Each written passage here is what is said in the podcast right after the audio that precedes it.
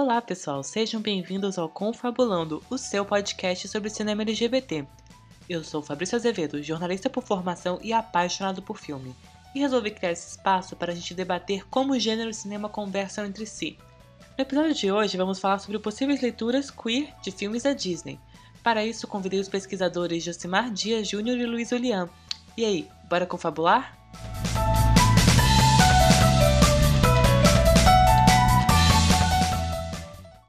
Durante muitas décadas, os filmes infantis da Disney moldaram os sonhos e conceitos das crianças.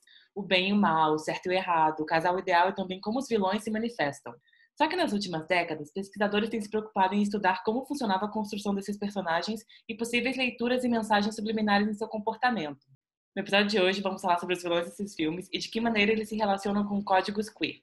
Para falar do tema com mais propriedade, convidei os pesquisadores Josimar Dias Júnior e Luiz Ulian. Sejam bem-vindos. É, oi, meu nome é Josimar Dias Júnior, sou pesquisador é, sobre questões queer no cinema e agradeço aqui o convite para estar participando desse bate-papo aqui.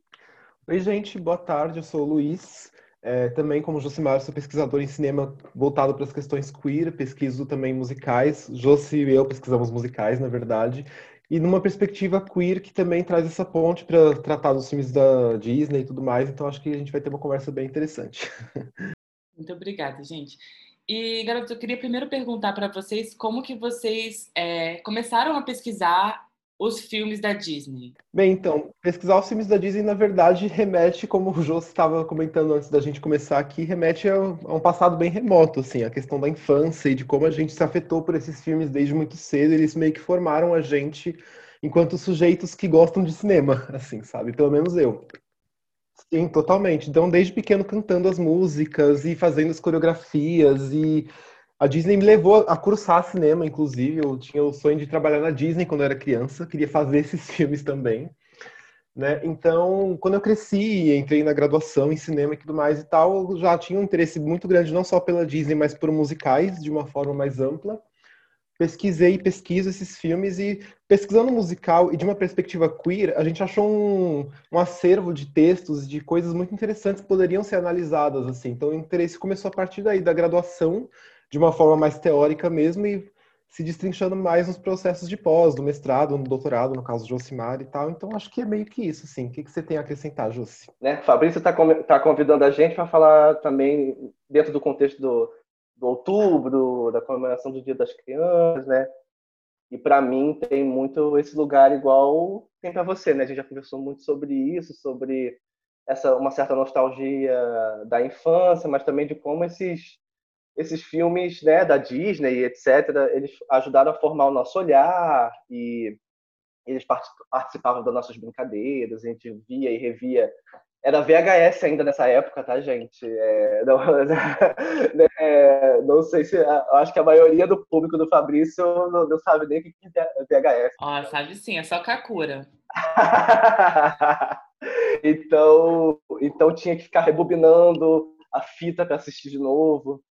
E, por exemplo, no meu caso, a, tipo, a minha mãe, ela, ela fazia festas infantis também. Ela fazia as nossas festas, é, a decoração e tal. Então a gente tinha muita coisa de ter, de ter os brinquedos que ela usava nas, nas festas em casa e ver ela fazendo o processo de fazer as festas, né? Assim, uh, e, e, e, todo, todo o processo de copiar os desenhos, eu tinha muito essa coisa de também de desenhar, desenhar os personagens, então essas, essas figuras acabavam marcando muito a gente, assim, né? Tipo, eu e minha irmã, no caso. E aí, e aí é muito doido pensar isso é, depois, né?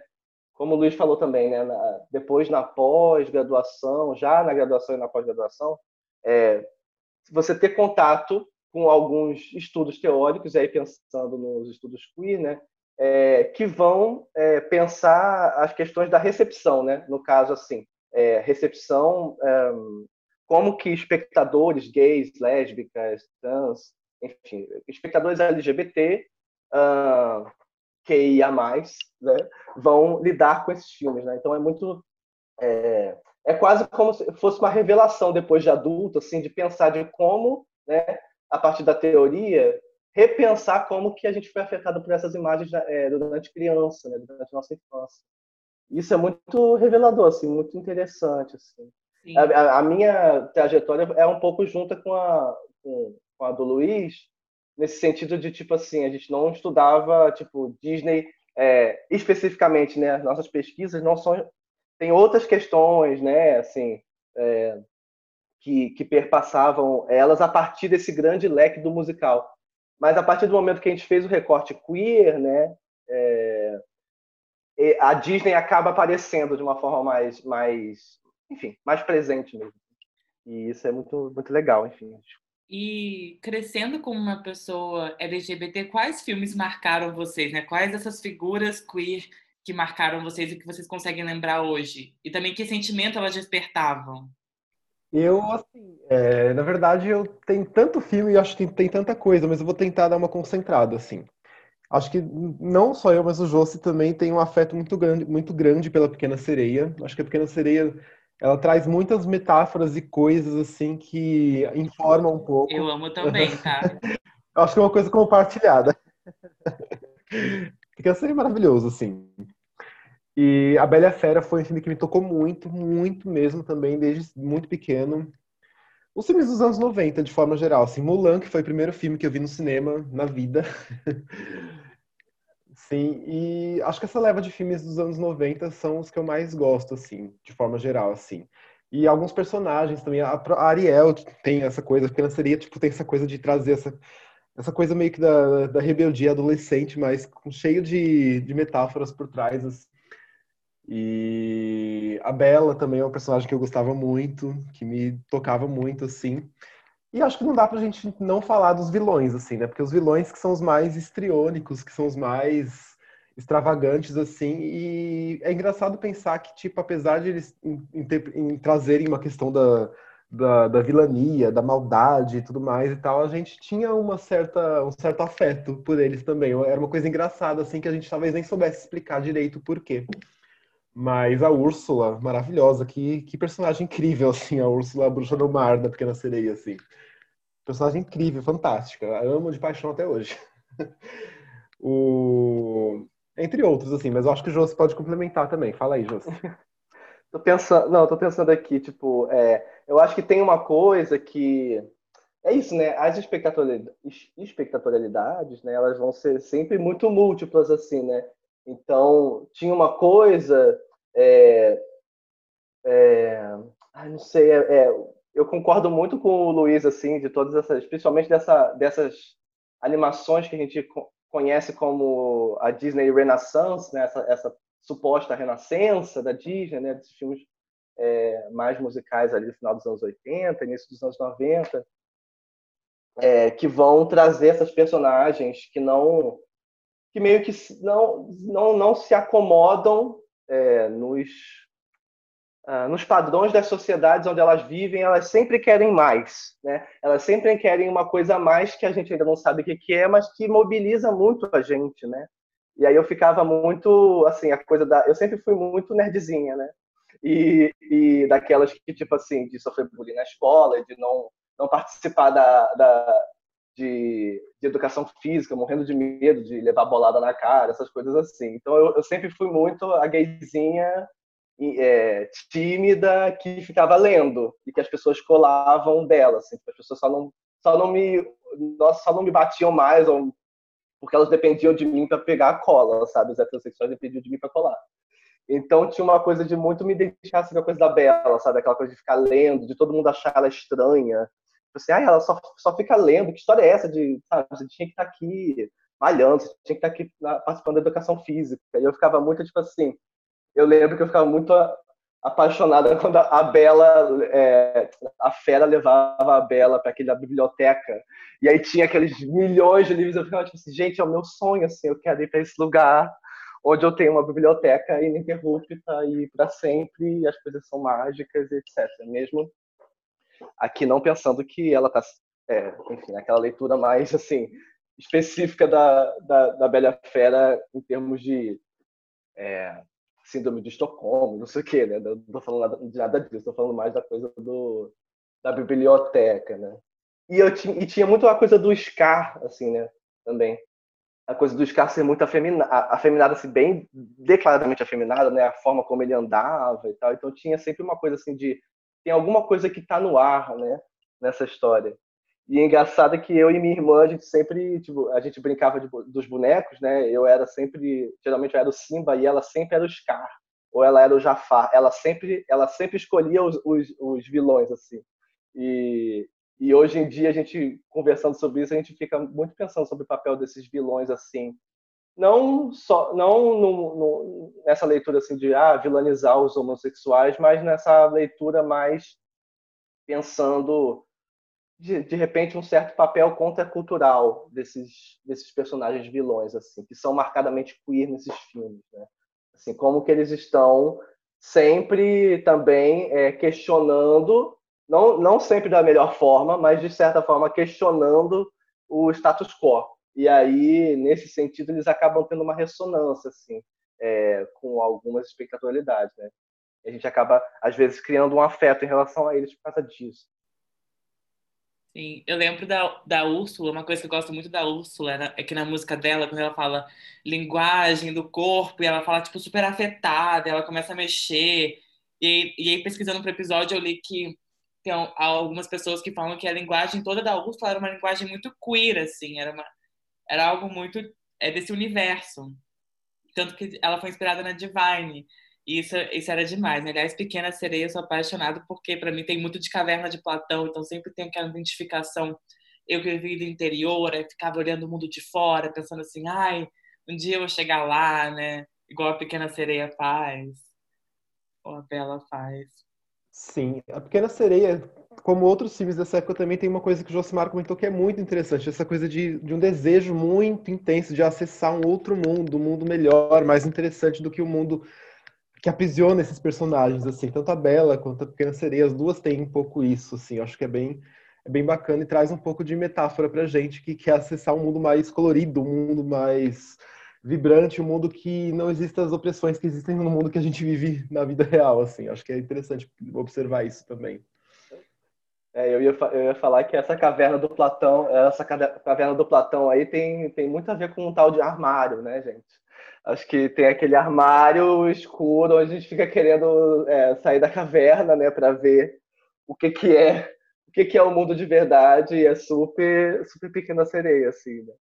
E aí tem toda uma discussão, é, enfim, sobre o papel do, do, desse autor, né, do Howard Ashman, né, que é o autor da, da, enfim, a pessoa por trás das músicas e também dos argumentos, dos roteiros, enfim, de, e de toda a produção, na verdade, né, de, desses primeiros é, musicais e o que, que teria dessa experiência de um homem gay, né, que, que poderia estar de certa forma impressa ali né, né, na vida dessas personagens, assim, né? E, tipo, isso é muito interessante de pensar, né? Como que pensando a partir dessa ideia do armário, esses personagens que querem sair do armário, de certa forma, assim, como que eles mobilizam, acabam mobilizando esses sentimentos nos espectadores, né? E falando dessa, dessas questões também, eu li muito uma, uma, algo relacionado com códigos, né? Eu queria saber de vocês se existe algum padrão de códigos que esses vilões imprimem que, que permitem essa leitura né, queer, que códigos e como relacionar eles com a, a comunidade de, de fora do desenho? Acho que a gente pode falar de códigos. Primeiro, assim, só pensar que a gente. É, só para a gente pensar que os códigos são sempre maleáveis, tá? E os códigos são historicamente localizados e construídos, enfim, é, socialmente, né? Então, tem leituras de códigos hoje que são diferentes das leituras da época. É, falando um pouco, assim, bem rapidamente, de coisas que a gente é, é, debate lá no curso, né? Uma das coisas que, que eu fui descobrir, né? Depois a gente fala mais do curso, mais no final, né? Mas uma das coisas que eu fui descobrir, assim, preparando aula sobre Rei Leão, por exemplo, é que na época que Rei Leão foi, foi é, feito e exibido, você teve, por exemplo, em revistas é, gays da época, como a, a, Christopher Street, se eu não me engano, é uma das, uma das revistas, uh, as gays da época reclamando de como o Scar era uma figura que demonizava os homossexuais, né? Assim, tipo, literalmente é uma figura afeminada que mata o rei, figura que depois que ele toma o poder acaba toda uh, o todo é, o ciclo sem fim, né, da felicidade, não sei o quê, é, e tal. Mas ao mesmo tempo tem tinham outras pessoas que liam isso como uh, de certa forma e ainda mais hoje, né? Você imagina que essa essa crítica aparece no momento em que você tem pouquíssima representatividade LGBT em qualquer meio, né? Então assim você acabava se agarrando a essa representatividade ali de um leão meio é, homossexualizado ali, que você não entende exatamente se ele é ou não é, e aí você acaba se agarrando aquilo. Mas, ao mesmo tempo, tem uma certa. Acaba que o, o, o é de certa maneira, tá, gente? De certa maneira, não é? é? Ele é uma figura também muito questionadora, até daquele daquele sistema que está tá imposto ali, que, que ele é falsamente igualitário, né? Então, assim, se a gente for analisar de maneira séria esse ciclo sem fim, que é, na verdade, o neoliberalismo ali, ele é um neoliberalismo muito estanque, né? Porque tem ali o rei, a rainha, e eles e o, que comem os antílopes, e aí você não tem nada, nenhum tipo de possibilidade né, de, de mudança social, né? Ou de mudanças de poder, né? Porque já está tudo dito, já está tudo é, decidido pelo tal do ciclo sem fim, que na verdade é o capitalismo, né? Então, é, acaba que o, o Scar quer é, mudar assim o sistema, não não não mudar o sistema, na verdade, é quer se colocar é, como o poder desse sistema, né?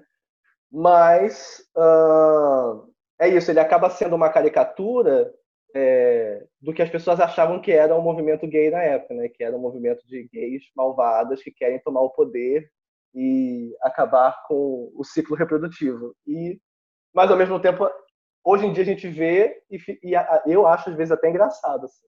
Engraçado algumas coisas, e tipo, como era assim, histérica, de certa forma, essa esse medo, assim, né, dessa, dessa possibilidade de um gay no poder, não sei o quê. Mas aí, aqui, a gente está, já entrei aqui em vários assuntos que isso tudo não tem certo ou errado, assim, são, são leituras para a gente ter em mente de várias possibilidades de, de afetação a partir desse personagem eu acho que ele chega para a gente agora de uma forma diferente do que chegou na época, né? Nossa, falei demais. Né? Não pode. É, porque eu, eu acho meio dual, é meio estranho, né? Porque, por exemplo, assim, eu tava falando com o Josi antes de começar a gravar, que tem o, o Frodo, Corcunda de Notre Dame, e aí você falou de Bela Fera e me lembrou do relógio, tipo, como eu não sei se a leitura hoje em dia do relógio é super afeminado, mas eu lembro quando eu era criança, era uma leitura super afeminada e daquela pessoa chata. Ele não era um vilão, mas ele era aquela pessoa que muito regradinha, que meio que, que empata foda, né? Que, ai, não, gente, faz assim, assim, assado. Não, eu ia falar que tipo, tem vários personagens que podem permitir uma leitura queer que não necessariamente são os vilões, assim. Eu acho que se a gente for pegar mais a fundo, personagem por personagem de, dos filmes, nossa, tem várias coisas interessantes. Como Timão e Pumba também, entre outros personagens que não são vilões, assim. Exatamente. Eu acho que dessa, dessa discussão toda, que a gente tem que. É, como eu falei lá no início, que, que, que essa questão, assim, os códigos, você perguntou dos códigos, né? Os códigos, eles, estão, eles são historicamente é, construídos, eles não são estanques, é o que o Luiz está falando. Então, tipo, é, a gente tem que pensar que esses códigos estão sendo construídos conforme os filmes estão sendo feitos, eles também mudam é, historicamente como a gente recebe eles hoje, assim. Então, tipo, acho que tem tem, tem esse dado, tipo, do, do seguir da história, assim, né? Das coisas não instantes que a gente tem que ter sempre em mente, assim. E hoje em dia, tipo, vocês acham que tem alguma representação queer interessante sendo feita, né? Se a Elsa é realmente, né? Se ela vai pro castelo com a bela adormecida, ou se tem algum vilão ainda problemático, se essas questões ainda são problemáticas dentro dos filmes da Disney. É uma boa pergunta. Eu acho assim, que, para ser bem sincero, isso na verdade é uma opinião talvez um pouco pessoal, que talvez não reflita nem a opinião do Josi, nem um, um acervo acadêmico mais amplo, assim. Mas, apesar de parecer, eu acho que a gente não teve tantos avanços assim em comparação com os filmes dos anos 90 para cá Na verdade, em alguns pontos eu acho que teve um certo retrocesso, mas aí pode ser uma conversa para os próximos capítulos, assim. É, apesar de Frozen ter um texto feminista interessante e tudo mais e tal, acho que tem a questão do, do, do Hans, que é o, o primeiro príncipe que se, apaixona, que, se apaixona que, que fica noivo da, da Ana, da princesa e tudo mais, ser um homem mais delicado, enquanto o homem bonzinho, que é o que fica com a Ana no final, um cara mais bronco, mais machão, assim, talvez pode ser lido de uma forma problemática e tal, que uma forma que reproduz de novo a coisa do o homem mais delicado, um pouco mais afeminado, talvez, é o vilão, assim, sabe? É, pode permitir essa leitura, assim, acho que talvez a gente possa repensar um pouco, um pouco isso mais para frente, mas eu acho que em vários termos de representação mesmo de personagens LGBT, sejam eles declaradamente LGBT ou não, que na verdade todos não são, a maioria não é, eu acho que a gente avançou muito pouco, muito pouco, e em alguns sentidos acho que a gente retrocedeu. Eu estava conversando com o Jossi há uns tempos atrás sobre como alguns filmes dos anos 90 e talvez até anteriores têm questões mais potentes que a gente pode analisar em termos de recepção do que os filmes de hoje em dia, assim. O que a gente estava falando de Mulan e do live action de Mulan, que também é uma coisa que pode ficar para os próximos capítulos, porque a gente ficou bem irritado com algumas coisas. Mas tem várias coisas nesse sentido, assim. Então, eu acho que hoje a gente não está num bom cenário, não. Num cenário tão interessante assim, não. Para ser bem sincero. Talvez seja uma opinião pessoal que não reflita muitas opiniões, mas eu acredito que não. É, eu acho, eu concordo com o Luiz também. Eu acho que tem duas coisas aí, né? Eu acho que a gente tem que pensar sempre em termos de representação, representatividade, que representatividade é essa que a gente está demandando e da onde que ela vem, né? Tipo assim, se a gente pensar na Disney, a gente não pode esquecer que a Disney é uma multicorporação, é uma, é uma corporação, assim, basicamente, hoje, e hoje em dia, inclusive, é, é basicamente um monopólio, assim, de todo o audiovisual americano, porque a Disney comprou basicamente tudo, né? Então, é isso, a gente, tipo, demandar a representatividade da Disney significa o quê? Que a gente quer estar inserido nesse sistema e até que ponto é, é possível fazer mudanças de fato a partir desse, desse sistema é, corporativista ou, ou, capitalista. Né? É claro que essas tensões são sempre constantes. Quando a gente está falando de Disney e de representatividade na Disney, a gente está falando também de possibilidade de é, trabalhadores gays na Disney, LGBTs na Disney, né? ou seja, pessoas é, por trás dos filmes que podem estar né, imprimindo ali, de certa forma, algum tipo de das suas experiências de vida é, nos filmes de uma certa forma. Mas eu também vejo igual um pouco com o Luiz, assim, né? Tipo, tem a, esse filme recente é, que é o.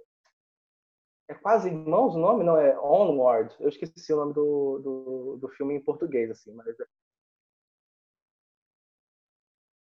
É Onward, é o filme. Eu esqueci o nome em português. Mas, o, mas é esse filme tem teoricamente a primeira personagem que é LGBT, teoricamente, né? Tem aquele, tem aquele personagem que aparece assim lá atrás no vidro, com várias crianças, né? É, que seria o personagem gay lá em, em, É dois irmãos, na verdade. Dois irmãos, uma jornada fantástica. E, e que seria esse personagem gay que aparece lá, mas, gente, pelo amor de Deus, isso não é representatividade nem aqui, nem em lugar nenhum, né? É o personagem que aparece lá atrás ali, totalmente desconexo. E nesses dois irmãos também tem uma policial que aborda em certo momento da narrativa eles e que ela seria teoricamente, é, enfim, queer, né? Enfim. E é um personagem que claramente é tipo é um desvio da narrativa que é para poder cortar aquele personagem talvez em para vender em, em, ele não a ausência daquele personagem não atrapalha nada a narrativa, né? Então ele pode ser cortado para para vender o filme em países em que, enfim, é, é LGBTfobia seja muito grande ou que tenha censura e etc. Então, assim, é, também vejo com uma certa desconfiança é, achar que hoje as coisas estão um pouco mais é, avançadas, porque a real é essa, né? A real é que, embora, é, igual o Luiz já falou, né? Em Frozen você tem aquele, essa brincadeira de o príncipe que é o perfeitinho, na verdade é o vilão no final, você tem de novo uma reafirmação desse personagem afeminado como, é, enfim, é uma pessoa que está é, enganando, ou enfim, e, em comparação constante com esse personagem bronco que é o é na verdade o, o a masculinidade ali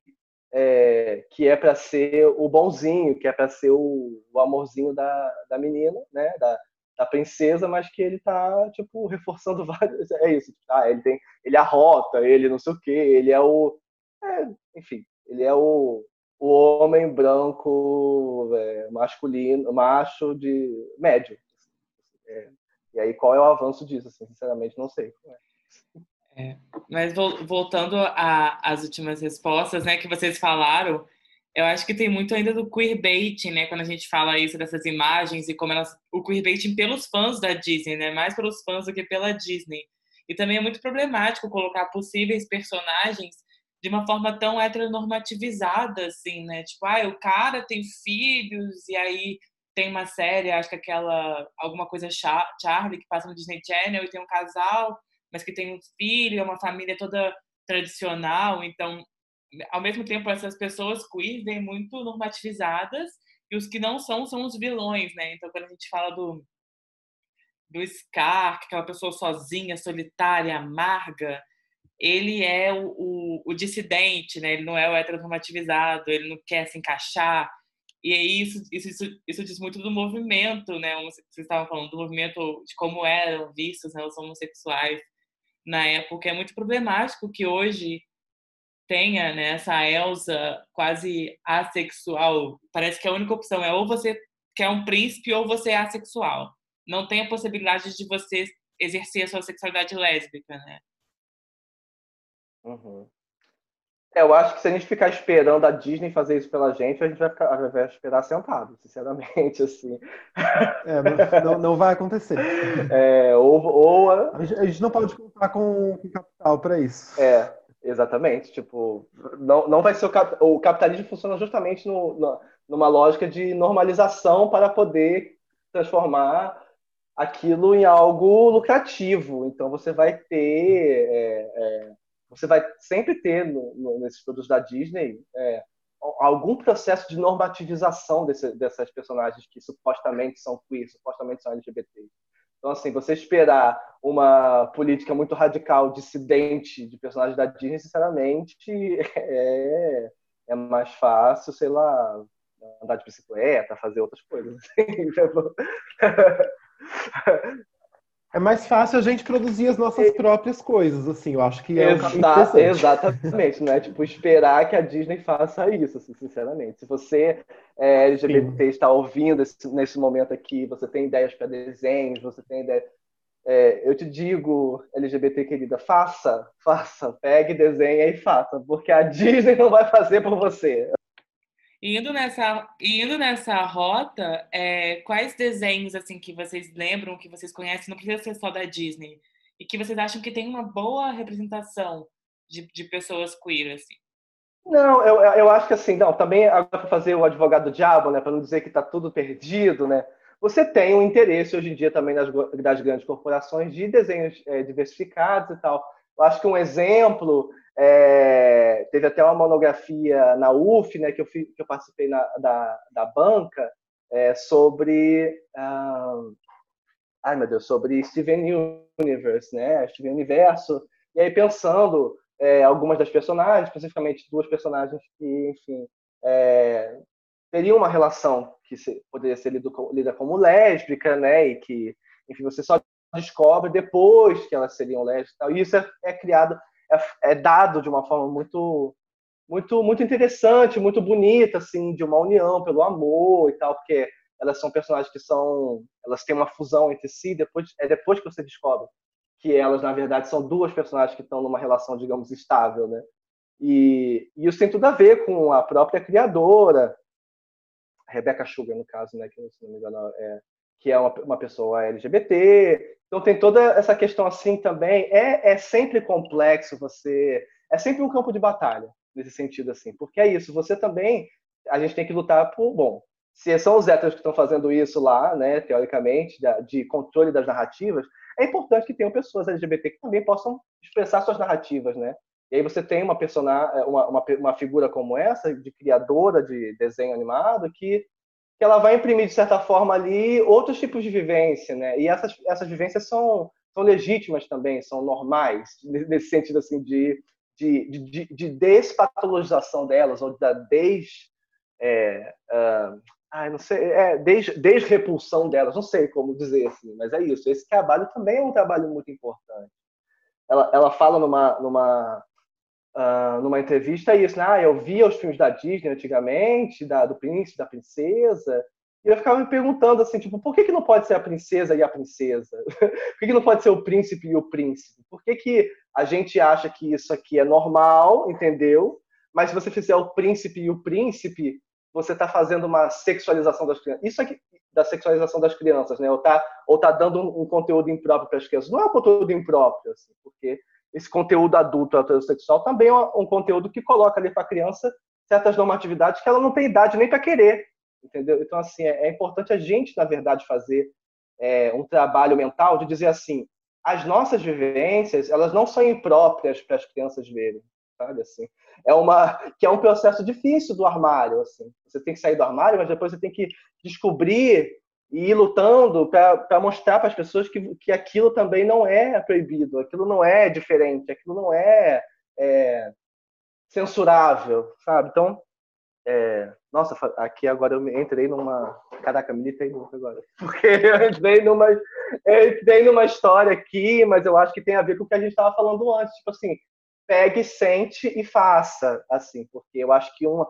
um dos trabalhos que, as, que, que toda essa mídia, da forma como, ela, como a gente cresceu, principalmente nos 90, barra 2000, antes de Lady Gaga, porque depois da Lady ah, antes, ah, né, ah, antes de Lady Gaga e depois de Lady Gaga, né, muitas coisas mudaram depois da Lady Gaga, mas antes da Lady Gaga a gente foi ensinado a nos odiar, então tem um trabalho de dizer assim, sabe aquela ideia que você acha que é imprópria para crianças, né? Só porque colocar isso na sua cabeça, porque ah, um menino andar de mãos dadas com o outro, eles dão, tipo, isso acontece todo momento nos, nos, desenhos, só que é hétero e ninguém faz uma passeata contra isso. Assim, então assim, eu acho que tem a ver com entender o público infantil, entender quais são as, as questões que podem ser tocadas também e, e tocar isso de uma forma leve e lúdica, sabe, que não que não precisa ser é, enfim, vem é, antes de qualquer coisa é, é não se auto-odiar. assim, é um trabalho de, de, de desfazer o auto-ódio que a, que a cultura coloca na gente, né? Para depois imprimir isso na, na, nas narrativas, né? Sim, total. Total. Inclusive, Steven Universe é um exemplo excelente. O Jô se trouxe com propriedade. Assim, na verdade, é, quando a gente pensa em cartoons, né, em desenhos seriados, assim, a gente tem muito mais exemplos, assim, o próprio Super Drags que estreou no Netflix, apesar de ter alguns problemas e de eu ter algumas resistências, por outro lado eu amo também, assim, sabe? É, então tem várias coisas que a gente for, se a gente sentar para procurar, a gente acha, assim, mas em termos de longa-metragem, que era o que eu estava pensando, assim, quando a pergunta veio, é mais difícil achar, assim. O que eu consegui lembrar agora, mais ou menos, que acho que negocia algum tipo diferente de masculinidade, assim, é um filme que, inclusive, foi mencionado no nosso curso, meu e do Jossi, que é o Toro Ferdinando, que teve um remake alguns anos atrás, em longa-metragem, que te, traz o um personagem de um, de um touro que é afeminado, que gosta de cheirar as flores, que não é um touro como os outros touros são, tem essa coisa do, de ser um touro dissidente tudo mais e tal. Eu acho que como longa-metragem pode ser um exemplo, assim. vou tentar lembrar de outros para conversas futuras. Mas eu acho que eu vou aproveitar agora, já que o Luiz falou, é isso, tipo assim, é, quem, quis, quem tiver aí ouvindo e quiser saber mais, enfim, tem interesse nessa história, queria convidar aqui é, para darem uma olhada no, no site da Ritornello, é, ritornello.art, né? É, a Ritornello é uma iniciativa de cursos online, né? É, e a gente tem um Instagram também, arroba ritornello.art, sem o E no final, né? A-R-T, ritornello.art. E, e, lá você, a gente, eu e o Luiz, a gente tem um curso recentemente chamado Animações Musicais Fora do Armário, né? Leituras queer de filmes da Disney. E aí nesse curso a gente falou assim, com, a gente vai compartilhando esses estudos que a gente tem sobre leituras LGBT, filmes da Disney, e aí a gente Uh, enfim, cada aula a gente se debruça em um filme, tipo, vai destrinchando todas as camadas, digamos assim, dessas leituras e dessas leituras contraditórias também, né? O que é positivo, o que é negativo, se era negativo naquela época e hoje não é mais. Isso tudo a gente vai é, abordando e tal. E a gente teve uma, uma, uma turma recente, mês, é, mês passado, que foi uma delícia, assim, as discussões, ficou muito apaixonado pela turma. Luiz pode falar assim até, até um pouco também sobre essa experiência. Foi uma, foi uma experiência muito gostosa nesses tempos difíceis assim de, de compartilhar essas essas expectativas que a gente tem, o amor que a gente tem por esses filmes, mas também de uma crítica, né? E, e é isso, assim, a gente, uh, eu convido aqui vocês a, a, a procurarem nosso Instagram, procurarem é, a ementa lá no site, darem uma olhada, e a gente está sempre com é, a gente tem lá no site um formulário assim de interesse, então se alguém tiver interesse tipo, é, em novas turmas e tal, a gente pede que se inscrevam lá, que aí a gente fica sabendo, entendeu? A gente deve em breve fazer um, mais uma turma. E aí é, enfim, quem tiver interesse, estamos aí para falar. Sim, eu reforço totalmente o convite do Josimar. Foi uma turma muito, muito, muito bacana e que deu um retorno super positivo para a gente, assim, né? Porque, na verdade, não foi só uma coisa teórica, foi uma troca de afeto muito grande, porque é aquilo que a gente falou desde o começo do, da nossa conversa, assim, tipo, como os filmes da Disney, eles tocam a gente nas reminiscências, nas lembranças, assim, meio que na, na forma como a gente se construiu também enquanto viado, assim, sabe? Como ela faz parte da nossa viadagem, assim. Então foi uma troca de afeto muito gostosa, assim que a gente fez e tal. E então tem muitas coisas interessantes que a gente debate, que a gente conversa, discute e acho que é interessante a gente pensar como a gente pode trazer olhares para os filmes que a gente assistiu a vida inteira e ver eles de uma forma totalmente diferente do que a gente conhecia, assim, sabe? A gente fala, nossa, a Bela Fera pode tratar sobre isso também. Pensou assim, a Bela Fera, Mulan tem isso, é... o Rei Leão tem isso, assim, sabe? Então a gente transcende um pouco as leituras mais é, hegemônicas e, e, padrões que a gente vê dos, dos, filmes por aí. A gente traz leituras outras, como eu gosto de dizer, assim. Então, acho que é um convite bem bacana. espero que a gente forme outra turma em breve, assim. Acho que vai ser bem legal. Então, quem quiser, dá uma olhada lá no site da Ritornella, porque vai ser bem massa. Vocês vão gostar muito. Adorei. Se for mais pro final do ano, eu vou, vou, vou, tentar fazer, assim, porque já fiz uma aula do Josimar e eu amo, assim, porque o Josimar me ensinou lá, 90% do que eu sei de musicais. E aí, esse ano, eu até comprei um livro de musicais, assim, tudo que eu aprendi, acho que de cinema musical foi com ele, então... Inclusive, o Fabrício tem um artigo maravilhoso, gente, sobre, sobre Smash. procurem lá. Ah, é uma outra dica, desculpa, Fabrício, eu vou ter que falar. É, procurem na internet é, é, musicais utopias no audiovisual ou musicais queer utopias no audiovisual, vocês vão achar é, duas revistas é, eletrônicas. Uma delas tem um artigo do Fabrício maravilhoso sobre Smash e tal. Mas se vocês quiserem saber coisas sobre Disney também, tem alguns artigos muito legais dos alunos que, que a gente teve lá na UF e que dão como se fosse uma introdução sobre alguns desses assuntos. Assim. Quem quiser saber mais, eu acho que pode ser uma dica legal. E é isso, gente. Muito obrigada por participarem. É, para seguir a gente no Confabulando é arroba confabulandopod no Instagram e também siga a gente nas plataformas digitais. A gente está no Google Podcasts, Apple Podcasts, no Spotify, na Aurelo, enfim, conta a sua plataforma favorita e segue a gente lá. E até semana que vem. Tchau, tchau.